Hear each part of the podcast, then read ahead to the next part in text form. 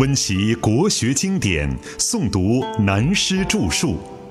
欢迎收听《原本大学威严》，由温州南怀瑾书院和温州市朗诵艺术学会联合出品，时空音乐工作室制作。十七，无处将心为汝安。既然已经静了。为什么又说静而后能安呢？通常我们都说安静一点儿，安定了才会静。为什么大学却说静了才能安呢？你说对了。我们个人或人群社会，和外物的情形一样，当乱哄哄的时候，只要安定下来，才有宁静现象的出现。所以便有惯用的“安静”这个口语。但《大学》所讲的“静而后能安”，是由讲究心性修养的内明的实践经验，以及外用在人群社会的历史经验得来的总结定论。由静才能安，心乱则身不能安，社会动乱则国不能安，这是很平凡的现实。至于说到内明之学，由心性修养到静而后能安的境界，它的实际情形，曾子在《大学》本文中并无进一步的说明。既如宋儒理学家们也轻轻易易绕过这个“安”字而不说了。事实上，“安”之一字真的很难说，不得已只好再向左邻右舍去找。但道家说的太玄，是偏于生理和物理的变化而言，恐怕大家误解，又胡乱去弄什么特异功能等花样，反而离道愈远了。因此，还是向佛家借用，较为合于逻辑。须先做到身心清安。无论如何，如果要讲修止修定的方法和理论。向佛家输入的却是货真价实，一点欺人不得。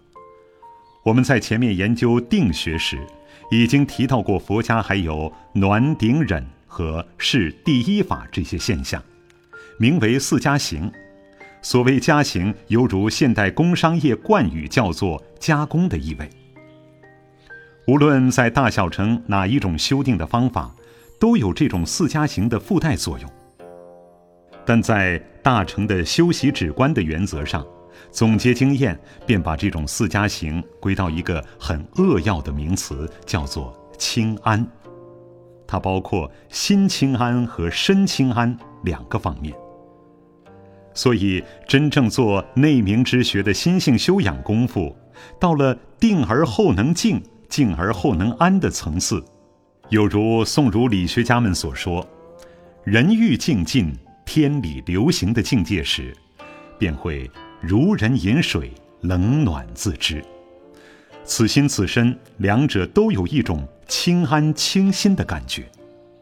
不过，还没有到达如《易经系辞上传》所说“喜心退藏于密”的高层次。明白了这个道理以后，便可知道与清安相反的就是粗重了。我们平常一个人心粗气浮，那是很习惯的自然现象。至于这个身体嘛，事实上无时无刻不在病态的粗重拖累之中。不过，人们已习惯于这种粗重感觉，如果忽然觉到轻灵的没有身体感受，一定会发狂，自认为没有我了。所以，道家和佛家传入西藏的密宗一样。有些人拼命修气修脉，明点捉火等等，想把自身转化而飞空无际，却忘了佛所再三告诫，以致去不掉身见，反而增加见惑的障碍。同样的，也不明白老子所说“外其身而身存”的原理。彻底安心的故事。如果要再进一步了解心安和安心的上乘道理，那么且让我们简略介绍中国的禅宗二祖神光的故事，可供大家参考。神光禅师，在他出家以前，是一位研究《易经》等学问很有造诣的大学者。为了追求形而上道，自己在河南香山打坐修定很多年。注意，他在很多年修习定静等的功夫，当然已有相当的心得，并非泛泛之辈。后来他听说传佛心印的禅宗祖师达摩大师在嵩山少林寺面壁。他就来求见大师，向他求法。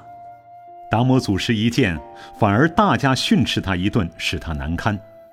但他为了表示极其至诚恳切的决心，甚至砍下了自己的臂膀。达摩大师因此而逼问他：“你要求什么？”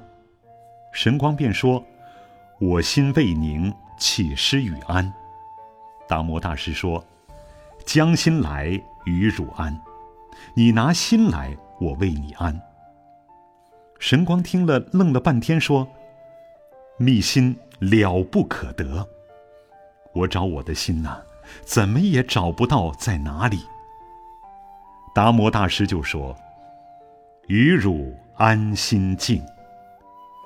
我已经为你安了心了。”神光因此大悟，成为中国禅宗的第二代祖师。请想，这个故事同大学的静而后能安，你说有关还是无关呢？到底达摩和神光是怎样安心的呢？这便是喜心退藏于密的真奥妙了。